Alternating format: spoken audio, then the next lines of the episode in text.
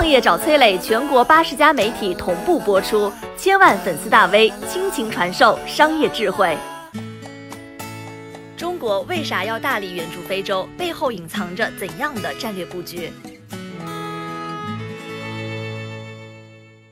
您知道每年中国为了援助非洲要花费多少钱吗？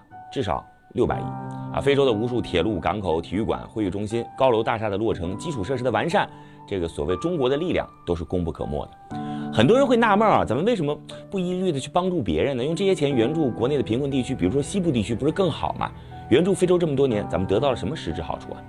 首先我们要知道呢，非洲这个能源矿产资源是非常丰富的，这里拥有全世界三分之二的矿产储备。超过半数以上的黄金、钻石、油、锰、铬啊，都是产于这里。建立深厚的中非友谊，能够拓宽原材料供应的新渠道。你看，隔三差五被某些国家威胁断供的这个历史呢，啊，可能就一去不返了。第二，公路、桥梁、机场、酒店、学校、医院、体育馆，中国援建了无数的非洲基础设施。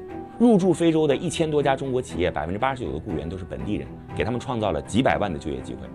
这样做的目的是什么呢？其实是为了让非洲朋友们能够富起来，拥有更强的消费能力。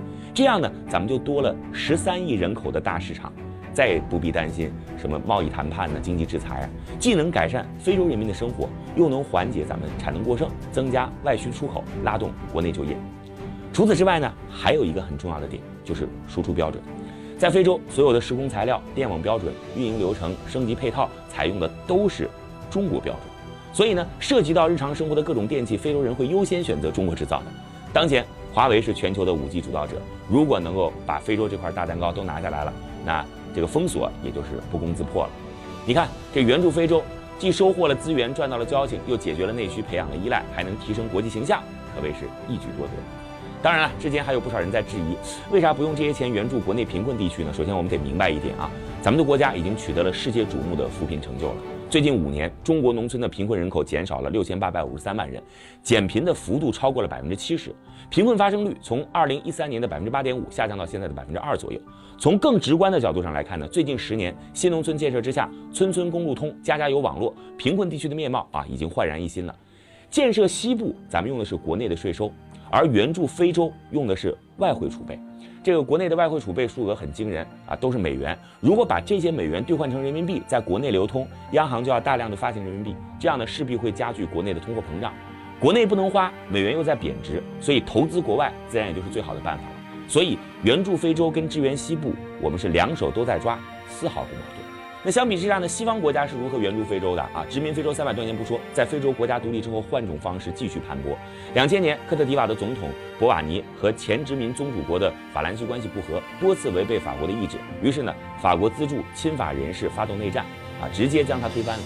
从此呢，法国企业无孔不入地控制着科特迪瓦。这个国家最大的电力、通讯、物流、基建、石油公司全是法国企业。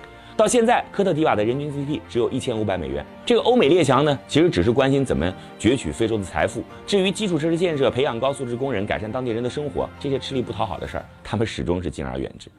如今的非洲大陆上，一座座教汉语的孔子学院拔地而起，中国商品走进千家万户。电视剧《琅琊榜》《欢乐颂》《媳妇儿的美好时代》在非洲引起了万人空巷。时间早已证明，谁才是非洲国家最好的朋友？以利相交，利尽则散；以势相交，势败则轻。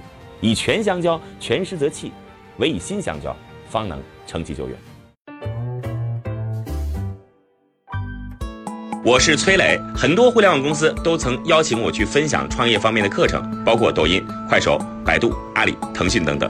我把主讲内容整理成了一套音频课程，里边包含如何创业、如何做副业、优质项目剖析等等，相信啊会对您有所帮助。下拉手机屏幕，在节目简介里边添加我的个人微信，这套课程今天免费送给您，快去领取吧。